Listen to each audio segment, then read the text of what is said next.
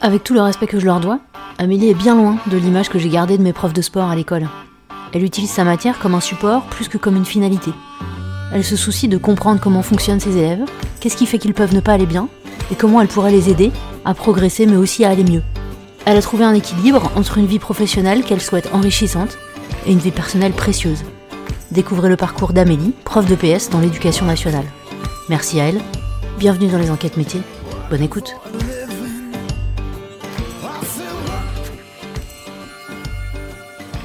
Je suis euh, Amélie Lacasse, j'ai 35 ans. Euh, je suis prof de PS. J'ai assez vite voulu être prof de PS ou en tout cas dans le sport. C'était un peu le truc qui marchait pour moi. Euh, les cours c'était un peu compliqué mais voilà. Donc ça m'a un peu sauvée et mais assez vite j'ai su que a priori ce serait un métier autour du sport. Me poser derrière un bureau, euh, c'est pas quelque chose que j'envisageais réellement. Mes parents sont sportifs et ils nous ont mis au sport assez vite, notamment au tennis. On faisait beaucoup de sport les week-ends. C'est comme ça au fur et à mesure. Je m'entendais assez bien avec mes profs de PS. C'était les seuls profs que j'aimais On était allé à un salon avec mes parents, mais enfin on avait vu des métiers autour du sport. Il y avait les pompiers. Quand j'avais compris les, horaires euh, très très tôt le matin et euh, tout ce que ça représentait, finalement, je m'étais je m'étais assez vite dit non non je je crois que je veux, je veux faire soit prof de PS, soit hum, prof de tennis. Et euh, j'avais aussi pensé à la, à la vie de famille. Ça m'a aussi éloigné du métier de prof de tennis parce que du coup, tu travailles quand les autres sont disponibles, donc c'est plutôt le soir. Moi, c'était pas très facile à l'école. J'étais dyslexique, du coup, les dictées, tout ça, c'était compliqué. Enfin, j'avais du mal à me concentrer. J'écoutais pas toujours trop, très bien les, profs. Et puis, pour le coup, euh, au niveau de, des relations sociales, sociales, ça marchait bien. Donc, j'avais des, j'avais des copains et donc, euh, discutais tranquillement et j'étais pas toujours très concentrée en cours. Assez vite, au collège, c'est devenu de plus en plus difficile et au lycée c'est devenu euh, assez difficile. Donc voilà, j'ai redoublé ma seconde et j'ai eu mon bac euh, au rattrapage. Donc c'était c'était des années euh, pas très rigolotes. Heureusement que j'avais le sport, les amis et la famille parce que oui, il y a plein de super profs. Malheureusement, certains sont parfois maladroits, agacés et ça peut arriver de dire des choses qui blessent les élèves sans trop s'en rendre compte, sans faire exprès, mais malheureusement certaines fois ça reste gravé et ça peut être difficile de pas y accorder la plus grande importance. À cette époque, c'était facile de rentrer en STAPS. Il fallait juste le bac. Là, maintenant, il y a tellement de monde qui veut faire euh, STAPS. Et donc, c'est la fac de sport qui permet euh, soit de devenir entraîneur, soit de travailler euh, en tant que coach, avec des personnes handicapées ou des personnes âgées, et donc aussi prof de PS. Par contre, là en STAPS, je me suis vachement épanouie. Euh, c'est marrant comme quand ça intéresse, tout d'un coup, c'est plus facile. Et j'ai fait mes deux années à la Crételle dans le 15e. La première année, il y a 10 heures de sport euh, par semaine. Donc c'était vraiment super. Et euh, honnêtement, par rapport en tout cas à mes années lycée, c'était facile. Je travaillais pas énormément, je comprenais parce que ça m'intéressait. Une bonne semaine avant les partiels, je cravachais un petit coup et ça passait très bien. Donc après, là, je parle vraiment des années pas du concours, quoi. Je me suis découverte, euh, pas forcément la meilleure, mais tout d'un coup, j'ai eu des bonnes notes et ça marchait bien. J'étais assez épanouie dans ce, dans ce monde-là. Et puis en troisième année, je suis partie à Toulouse pour suivre euh, mon copain. Bon, la troisième année, c'était un peu comme le. C'était pour finir la licence, donc ça allait, c'était facile. Et puis à partir de la, du Master 1, à l'époque, c'était encore les UIFM, donc en fait, à partir de la troisième année, on pouvait directement passer le concours. Mais ça a été une année de transition où ils ont décidé qu'il faudrait avoir le Master 1 pour passer le concours. C'était ma dernière année où je pouvais passer le concours directement après la licence, donc je l'ai tenté et je l'ai raté la première année, mais du coup ils m'ont donné mon Master 1 en équivalence. Et c'est la deuxième année où je l'ai eu. Et là par contre, euh, ça n'avait rien à voir avec les premières années de STAPS où c'était la belle vie entre guillemets. Là, c'est un concours, il y a beaucoup de monde, pas beaucoup de postes. C'est spécifique aux profs de PS et quand je te parle des, des postes disponibles, c'est vraiment les postes en EPS. Tu vois, à l'heure actuelle, euh, je crois qu'il y a 3500, entre 3000 et 3500 personnes euh, qui se présentent au concours et il y a 700 places. Donc c'est un peu serré quoi. Moi je me suis vraiment mise en mode concours donc euh, voilà je, cravachais et après je trouve que c'est un, concours où on a quand même de la chance parce que bah, il faut aussi travailler le côté euh, physique et sportif. Euh, la première partie c'est des épreuves écrites, ce sont des dissertations. Il y a deux dissertes, il y a une première disserte sur l'histoire de l'EPS et une deuxième disserte c'est plutôt concrètement à quoi sert l'éducation physique et sportive à l'heure actuelle sur la santé, l'épanouissement des élèves. C'est deux dissertes qui sont assez longues, alors c'est entre 4 et 6 heures d'écrit, quoi. Tu as une certaine méthode à avoir, et donc une fois que tu as les écrits, tu vas... Ça se passe à Vichy, les épreuves pour l'épreuve de PS. C'est un énorme complexe où euh, tu as des salles d'examen qui peuvent être parfois dans, dans, un gymnase, et tu as tout un tas d'installations à ta disposition pour faire toutes les activités sportives. Trois jours là-bas pour le CAPEPS, je crois que c'était cinq jours pour la Greg. Le matin, par exemple, tu fais ton, tu fais ton oral avec trois heures de préparation et euh, une heure d'entretien avec le jury. Et euh, par exemple, l'après-midi, tu vas passer ton, ta pratique physique. Enfin, moi, j'ai pas eu de chance l'année où j'ai passé le CAPEPS, ils ont enlevé le tennis. J'ai pris du badminton, c'est censé être ma spé. Je pense que j'ai pris 11 ou 12 que je me débrouille, mais par rapport à quelqu'un qui fait du bad depuis tout petit, tout petit, bah, c'est pas la même chose. Et après, tu as des activités où tirer au sort, ou alors où t'as pas le choix. je me suis retrouvée en course d'orientation, ça aurait pu tomber sur la natation aussi. Enfin bon. En gros, les barèmes pour le concours, c'est des barèmes de haut niveau. J'avais beau m'entraîner en natation, je suis pas tombée dessus, mais si j'étais tombée dessus, j'aurais pris genre 7 euh, ou 6 sur 20, quoi. Alors que je m'entraînais toute l'année, euh, deux fois par semaine, quoi. Donc les niveaux, ils sont, ils exigeants. Euh, après, du coup, tu as des oraux. Donc il y a un oral de spécialité où il t'interroge vraiment sur pratique où tu es censé être euh, vraiment spécialiste de l'activité, ça va plutôt être une approche euh, club, on va dire, ils vont vraiment te poser des questions spécifiques à l'activité. Et tu as, un oral tu tombes sur euh, un établissement, une activité, une classe. Donc tu prends connaissance des leçons par exemple 1, 2 et 3 et tu dois faire la leçon 4 au vu du contexte de l'établissement, au vu des élèves, en notant un maximum de choses. Ah oui, euh, Victor, il a des problèmes là, donc je vais mettre ça en place, etc. etc. C'est l'oral le, plus intéressant, entre guillemets, parce que c'est la, c'est la réalité qu'on peut euh, faire une année de, césure pour préparer le concours. Moi, j'avais décidé de continuer. Je trouvais que c'était pas mal finalement de, tester avec mes élèves euh, tout un tas de choses. Et du coup, bah, au concours le jour J, c'est des choses potentiellement que j'avais déjà testées. Et du coup, bah, t'es plus crédible devant les jurys.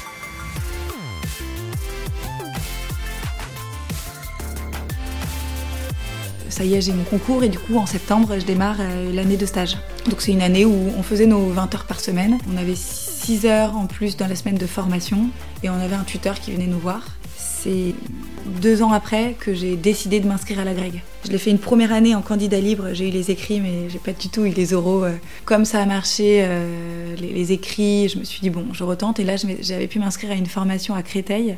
Et du coup c'est là où j'étais déjà en poste et où j'ai pu vraiment tester tester les choses quoi. Moi du coup j'étais à Toulouse mais j'avais envie de revenir. C'est la deuxième année où on fait en fonction de ton nombre de points, euh, tu fais des vœux, tu avances dans le métier plus tu accumules des points. C'est un côté euh, qui, est, qui est pas toujours facile. Il y a beaucoup d'avantages dans ce métier, mais voilà il y a ce côté là où euh, ben, moi si demain je veux partir à Bordeaux en fait je peux pas quoi. J'étais nommée dans le 15e, c'était un établissement correct. Mes plus gros souvenirs moi c'est plus la salle des profs où je me suis dit mais mon dieu qu'est-ce que je fais dans une salle des profs Je les aime pas les profs. J'étais assez timide, un peu réticente. Donc la première année, c'était pas forcément facile, mais peut-être plus moi. Après, avec les élèves, euh, bon, bah, j'étais un peu stressée à la rentrée, mais j'avais bien préparé mes cours et euh, j'ai donné pas mal de cours de tennis euh, à des enfants. J'ai organisé des stages. on était parti en tournée à travers le milieu du tennis. J'étais assez vite à l'aise avec les élèves. La pédagogie et le relationnel, voilà, ça, peut être dur. Donc il faut aimer ce contact-là. Je pense que tout le monde peut progresser. Des collègues qui vont démarrer très stricts, très autoritaires parce que peur de, de laisser un peu trop les élèves rentrer dans leur monde et après de plus être autoritaire. Ça, je pense quand même que ça se travaille. Il faut quand même de base aimer ça. Et puis après, oui, je pense que c'est tout à fait possible de progresser. Euh, par exemple, l'année dernière, j'avais une élève euh, qui était en terminale et qui m'a dit qu'elle voulait faire STAPS pour devenir prof de PS, qu'elle était à l'association sportive tennis de table avec moi. Elle était très sympa, mais très, euh, très renfermée, assez peu bavarde, même assez peu bavarde avec ses camarades. C'est vrai qu'elle euh, elle hésitait entre euh, la fac de bio et STAPS. Et donc, voilà, parmi les, les choses qu'elle me demandait et que je lui conseillais, je lui disais, voilà, essaye de voir si ça te plaît vraiment, le contact avec les autres. Après, ça peut aussi être une, une super prof. Voilà, j'avais juste souligné que c'était pour moi un aspect important du métier. Quoi.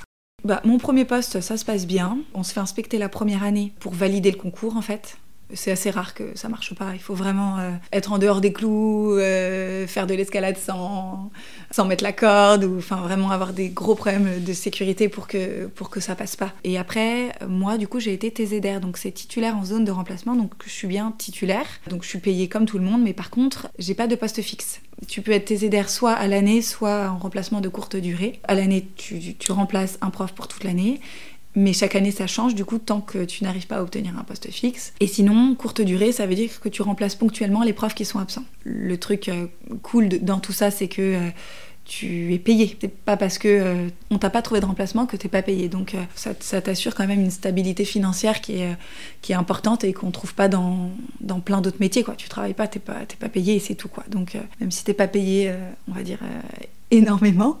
L'inconvénient, c'est que tu n'es pas dans un établissement fixe où tu peux commencer à mettre en place des projets, des voyages. Tu débarques en, voilà, au début de l'année, tu dois prendre tes marques, tu dois vite, vite trouver les clés, vite, vite euh, trouver les installations sportives. Donc moi, je suis à Paris. Donc Paris, tu quasiment aucune installation sportive euh, au sein de l'établissement.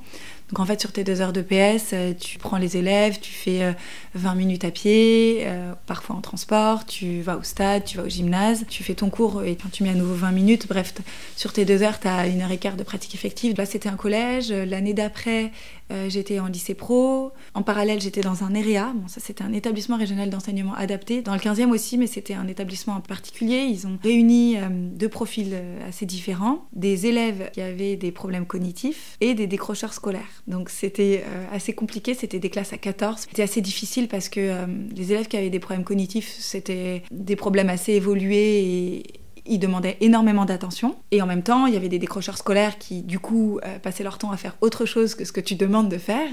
Je me rappelle mon premier cours, j'avais pris des petits crayons pour entourer les pyramides en acrosport. Ils avaient commencé à écrire sur les murs. J'ai dit, OK, bon, bah, va falloir que je m'adapte un petit peu. Un autre premier cours, je les amène au stade, on y va et on arrive. Je dis bon ok, on va faire l'appel et là, oh, tu m'as fait ça. Il commence à se poursuivre et à partir dans tous les sens dans la piste d'athlée du coup de 400 mètres. Euh, revenez ici s'il vous plaît.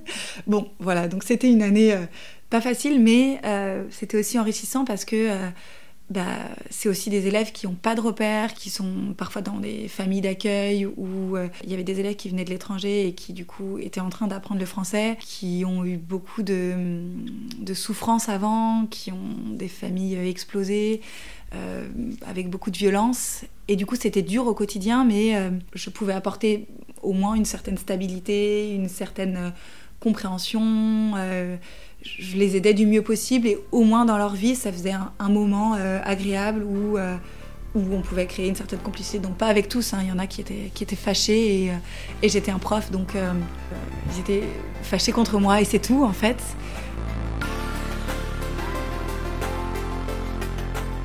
Le métier de prof de PS, c'est, je pense, une chance par rapport aux autres matières. Donc après, il y a des profs qui probablement n'aimeraient pas du tout ça parce que les élèves sont pas tranquillement assis sur une chaise, mais euh, on crée aussi du coup un relationnel qui est complètement différent. Euh, déjà, on est souvent profs principaux, ils aiment bien nous mettre profs principaux parce que bah, justement, on voit les élèves dans un autre contexte. On approche les élèves euh, d'une manière différente. Sur les trajets, on peut beaucoup plus discuter que quand il faut faire l'exercice en cours et du coup, on apprend à les connaître, etc. etc. Il n'y a pas de routine, il y a on découvre des tas d'univers qui sont assez différents. À un moment, j'ai eu envie de, me poser. J'ai fait une demande de poste fixe que j'ai réussi à, obtenir. J'ai été affectée euh, dans le 6e arrondissement. Donc c'est un super établissement où il y a euh, un grand gymnase euh, de type C, il y a un mur d'escalade, il y a une salle de tennis de table, une salle de danse. Enfin, c'est des conditions idéales pour les profs de PS et en plus de ça, les élèves sont, sont très sympathiques et c'est c'est facile. Donc euh, c'est super. J'avais quand même hésité à changer l'année dernière parce que j'aimais euh, j'aimais bien le, le côté un peu plus rentre dedans euh, que j'avais que j'avais trouvé chez certains élèves de lycée professionnel où certaines fois on a l'impression de de les aider davantage dans la vie que dans ce milieu dans le 6e arrondissement où il y a quand même beaucoup d'élèves qui vont bien et qui sont très épaulés par la famille. C'est un très très grand établissement et j'aimais bien quand même le, côté petit établissement où du coup tu connais vraiment tous les élèves, tu connais tous les profs, il y a ce côté un peu plus familial euh, que j'aimais bien aussi. Après, voilà, tu sais pas où tu vas tomber quoi. Moi j'y vais en 30 minutes, je suis dans un super quartier, là je pense que je fais 21h30 par semaine, c'est tout. Enfin, en présentiel, c'est-à-dire avec les élèves. Avec le CAPEPS, on doit faire 17 h plus 3 heures d'AS, donc ça fait 20 heures. Avec la grecque, c'est 14 h plus 3 heures d'AS ça fait 17. Et donc concrètement, j'ai mon emploi du temps qui est fixe à l'année. Euh, c'est des cours de 4 heures avec les 6e et sinon en 5e, 4e, 3e, c'est des cours de 3 heures dans la semaine. Donc en dehors de la présence des élèves, euh, bah, tu as tout un travail à préparer pour préparer tes séances. Plus tu avances dans le métier, plus tu es rodé. Il y a forcément toujours un peu de travail à faire pour t'adapter aux élèves. Voilà, en sport de raquette, euh, je prépare plus beaucoup mes cours. Je sais ce que je vais faire et c'est vraiment en observant les élèves que je vais me dire, ok, bon, ben, toi tu vas travailler ça, toi, tu vas travailler plutôt ce point-là. Donc, il faut toujours recaler par rapport à l'évolution des programmes, etc. Après, du coup, à Montagne, on fait du step. Bon, bah, là, ça m'a demandé pas mal de préparation pour me mettre à faire des cycles de step euh, parce que je suis pas du tout euh, spécialiste. Et du coup, tu crées tout un nouveau cycle, quoi. À Paris, on est souvent dépendant des installations sportives. En fait, il y a les activités physiques, elles sont classées dans différents champs d'apprentissage. Dans un, il va y avoir les activités athlétiques et la natation. Un champ avec euh, tout ce qui est sport de raquette, sport d'opposition, sport de combat. Tu vas avoir un champ avec tout ce qui est APPN, donc activités physiques de pleine nature, escalade, course d'orientation. Un autre champ où c'est les activités euh, artistiques, donc euh, danse, acro, acrosport, art du cirque, etc.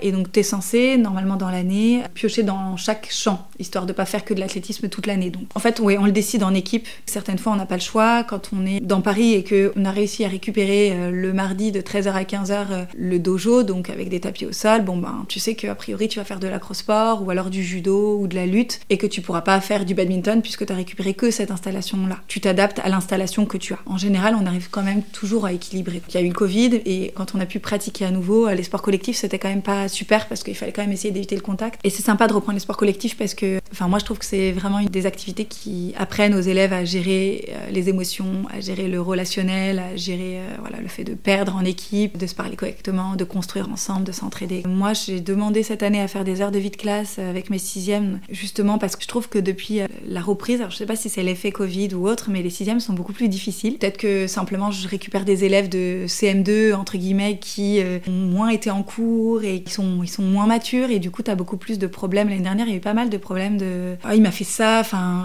ah, il m'a tapé, ah, il m'a fait ça. Et on a passé pas mal de temps à essayer de résoudre les, conflits et je trouve que ça n'a pas forcément évolué assez vite selon moi.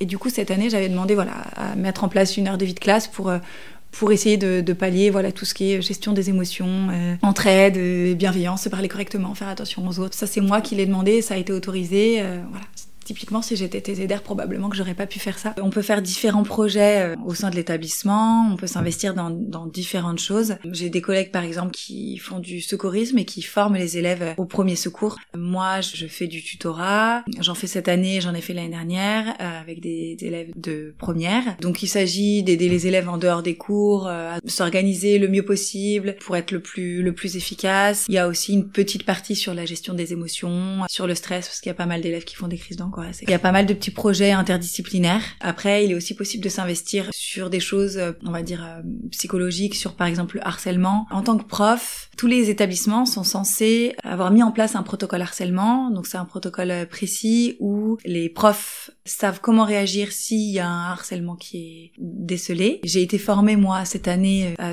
cette manière de réagir et c'est pour une fois je trouve qu'on a du concret et c'est une méthode qui a été testée dans plein de pays et il y a 85% je crois de, de réussite. Si t'es pas dans les 85% de réussite, c'est que c'est quelque chose de trop lourd et qu'il va falloir que ce soit géré à un autre niveau. Bah là par exemple je cherche des ambassadeurs pour la lutte contre le harcèlement à l'école et du coup je propose des formations en dehors des cours aux élèves qui souhaitent devenir ambassadeurs et ça permet de créer d'autres liens euh, avec les élèves.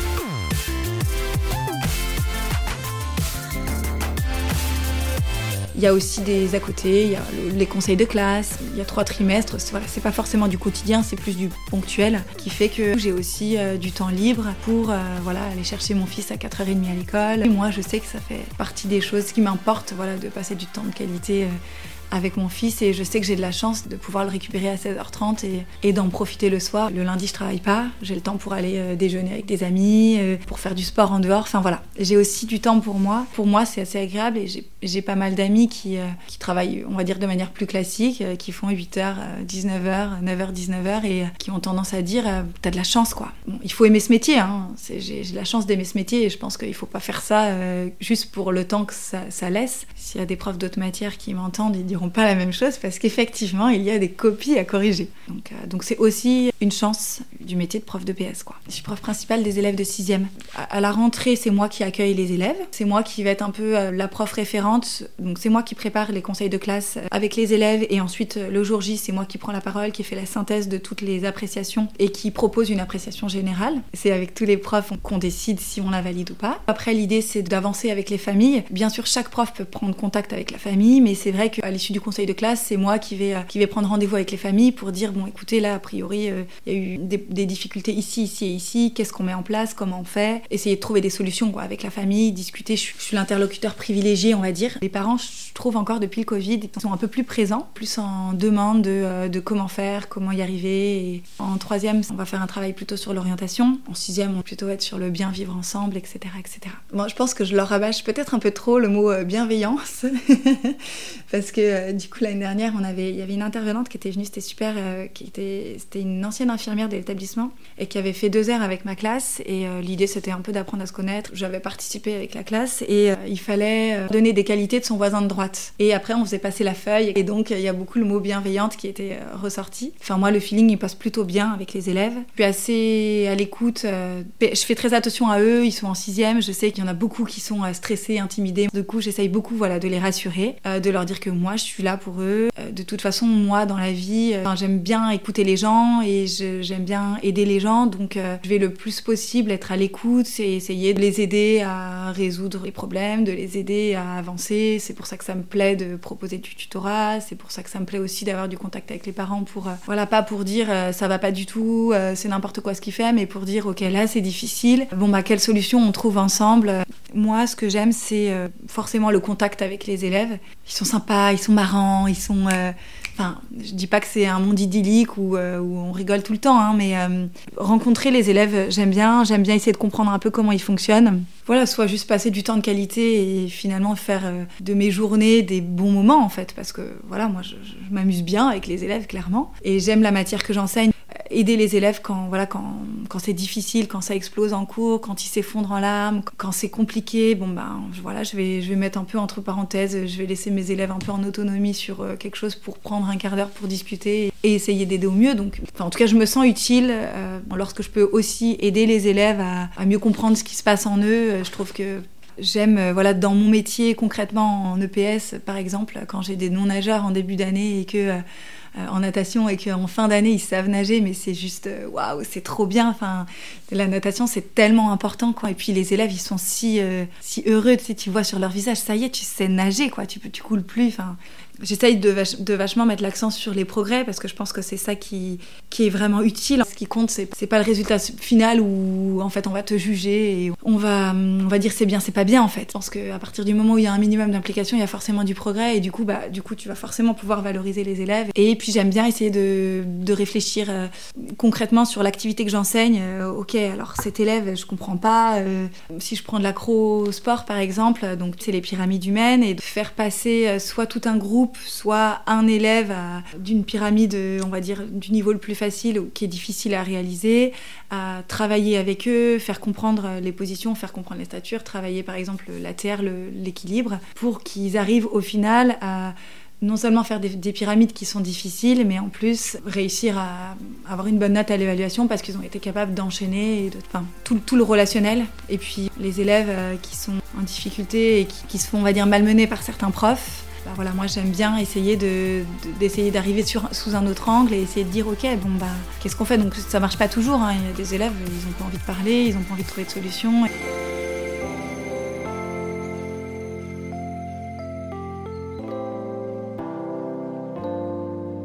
déjà mettre des notes ça me plaît pas trop mais bon on est un peu euh, le système français, c'est comme ça, mais ça me plaît pas trop.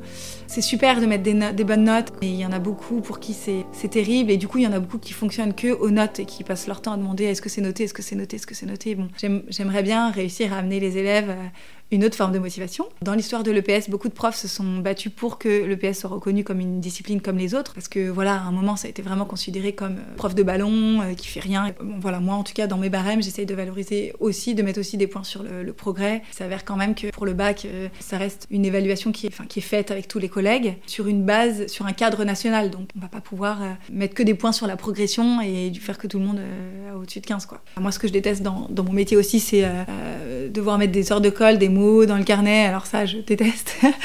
ce qui est parfois difficile dans ce métier, c'est euh, parfois le côté euh, administratif où on nous demande de faire des choses qui correspondent pas exactement à, ce qu'on souhaite faire, faire de la surveillance euh, lors des examens. Bon, bon c'est pas passionnant. Vérifier à la fin du mois que tu as été payé que tes heures ont bien été validées, c'est pas forcément des choses hyper sympathiques. Un autre côté, voilà, c'est qu'il y a plein de collègues qui sont très sympas. simplement, il y a de tout dans un établissement et donc il peut arriver qu'il y ait des, des discords avec certains collègues. Je crois que c'est important, comme dans tout milieu professionnel, euh, d'être capable de lisser les relations pour que ça se passe euh, le plus correctement possible. Je pense que j'ai démarré autour de 2008. Ensuite, euh, j'ai eu l'agrégation. J'ai gagné 300 euros de plus à peu près, 300-400. Et enfin, au fur et à mesure, tu gravis des échelons et du coup, tu es augmenté. Là, maintenant, euh, je suis autour de 2004 de manière euh, régulière chaque mois, en fixe. Et donc, par exemple, au mois d'août, il n'y a rien qui se rajoute. Je suis à 2003-2004. Et après, par contre, dans l'année, comme là, je fais 4 heures sup, que je suis prof principale, je suis à autour de 3000. 3000 pour 21 heures par semaine. C'est quand même très correct les perspectives d'évolution, elles sont sont pas énormes. Avec les heures sup, le tutorat, l'agrégation, 3000 par mois, c'est quand même, euh, quand même très correct. Moi, je, savais que voilà, je gagnerais pas non plus euh, une tonne, tonne d'argent. Ça me convient de, voilà, de, de gagner 3000 et je trouve que c'est, c'est, bien. Comme je disais tout à l'heure, voilà, je suis contente d'avoir du temps pour faire euh, des choses qui sont aussi très importantes pour moi dans la vie, de travailler plus et, avoir moins de, temps pour d'autres choses qui sont importantes pour moi. Ça évolue euh, un peu lentement. Je trouve que c'est compliqué de faire bouger les choses dans l'éducation nationale. On est encore sur une éducation très traditionnelle. Les élèves, ils doivent être assis en cours, euh, ils doivent pas parler. Et, je pense qu'on gagnerait beaucoup, alors là je parle peut-être des autres matières, mais à sortir un peu de ce contexte classe. Euh, je pense que pour apprendre, il y a des élèves qui ont besoin de bouger. Cette année, là j'ai démarré une formation d'aide à la parentalité. Ça me permet, moi, de potentiellement d'aider à la parentalité, comme ça, comme ça se dit, pour, pour les parents. Je fais une formation sur la résilience aussi, donc l'idée c'est que le bonheur, ça s'apprend, que forcément dans la vie, il y a des coups durs et que si tu es résilient, tu arrives à rebondir et à t'en sortir. Euh, si tu l'es pas, bah voilà, on a nos élèves où on en a, moi j'ai deux, trois élèves par classe qui sont en dépression, qui prennent des antidépresseurs. Et donc je me suis dit bon bah ça vaut peut-être le coup que je me forme là-dessus pour euh, euh, voilà, quand mes élèves explosent, quand mes élèves ont du mal, bah, que j'essaye, euh, à travers des discussions ou autres, de mettre des petites billes. Voilà, c'est pas, c'est pas mon métier et je suis pas psychologue, etc. Donc je fais attention à pas dépasser, mais euh, euh, proposer des ateliers euh, cohésion sociale ou autres. Euh, les perspectives d'évolution, il y a des collègues euh, qui décident de devenir CPE, qui décident de devenir chef d'établissement, qui décident de devenir inspecteur. Ça, c'est des perspectives d'évolution. Après, on peut devenir CPE ou chef d'établissement sans être passé par le métier de prof de PS, mais c'est un changement d'orientation toujours au sein de l'éducation nationale qui est possible. Puis après, il y a, y, a, des collègues qui sont déchargés, qui vont faire que 10 heures d'enseignement avec des élèves et qui vont s'occuper d'autres tâches très importantes j'ai une collègue qui est en lycée professionnel, il me semble, et elle s'occupe d'insérer les élèves. Elle est déchargée pour s'occuper de cette partie-là. Moi, je vois bien que j'aime de plus en plus le côté un peu psychologique euh, des élèves et euh, j'aimerais potentiellement avoir un petit peu moins d'heures de PS, peut-être faire un peu plus de euh, gestion des émotions, de cours d'empathie, des ateliers sur le stress ou des choses comme ça, ça, m'intéresserait. Et puis finalement, c'est une manière d'évoluer dans, dans son métier. J'ai réfléchi aussi à peut-être arrêter l'éducation nationale pour me concentrer davantage sur, euh, sur ce côté individuel avec les élèves, avec les parents. Mais il y a quand même, comme je disais tout à l'heure, une certaine stabilité, une certaine sécurité et une certaine qualité de vie que j'apprécie beaucoup et que, en fait, pour l'instant, je souhaite garder. Il y en a qui ont potentiellement des a priori sur les profs et euh, sur les profs de PS, n'en parlons pas. En tant que prof de PS, il faut, il faut s'armer un petit peu. moi, je suis pas trop susceptible et puis je, suis très contente de ce que je fais, donc ça me prend pas la tête. Mais euh, c'est le prof de ballon, euh, c'est euh, c'est bah, tu viens, tu, fais ton cours, tu jettes un ballon, euh, tu donnes un volant et puis, et puis tu pars en fait. Il y en a qui ont vraiment, il y, en a un qui m'avait dit attends mais il y a des études pour faire prof de PS, ah d'accord. Je pense qu'il faut pas être susceptible là-dessus parce que t'en prends dans les dents un petit peu quoi pense qu'il faut faire ce métier par un, peu par passion, d'aimer apprendre à apprendre.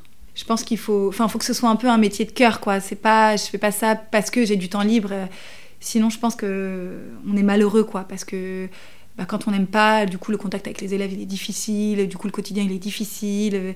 Le côté euh, enfant et éducation, il me passionne, et du coup, je pense que ce serait dans ces domaines-là. Donc, je ne sais pas dire concrètement ce que ce serait, mais ce serait dans ces domaines-là que, que j'aimerais euh, potentiellement me reconvertir ou, euh, ou évoluer en parallèle.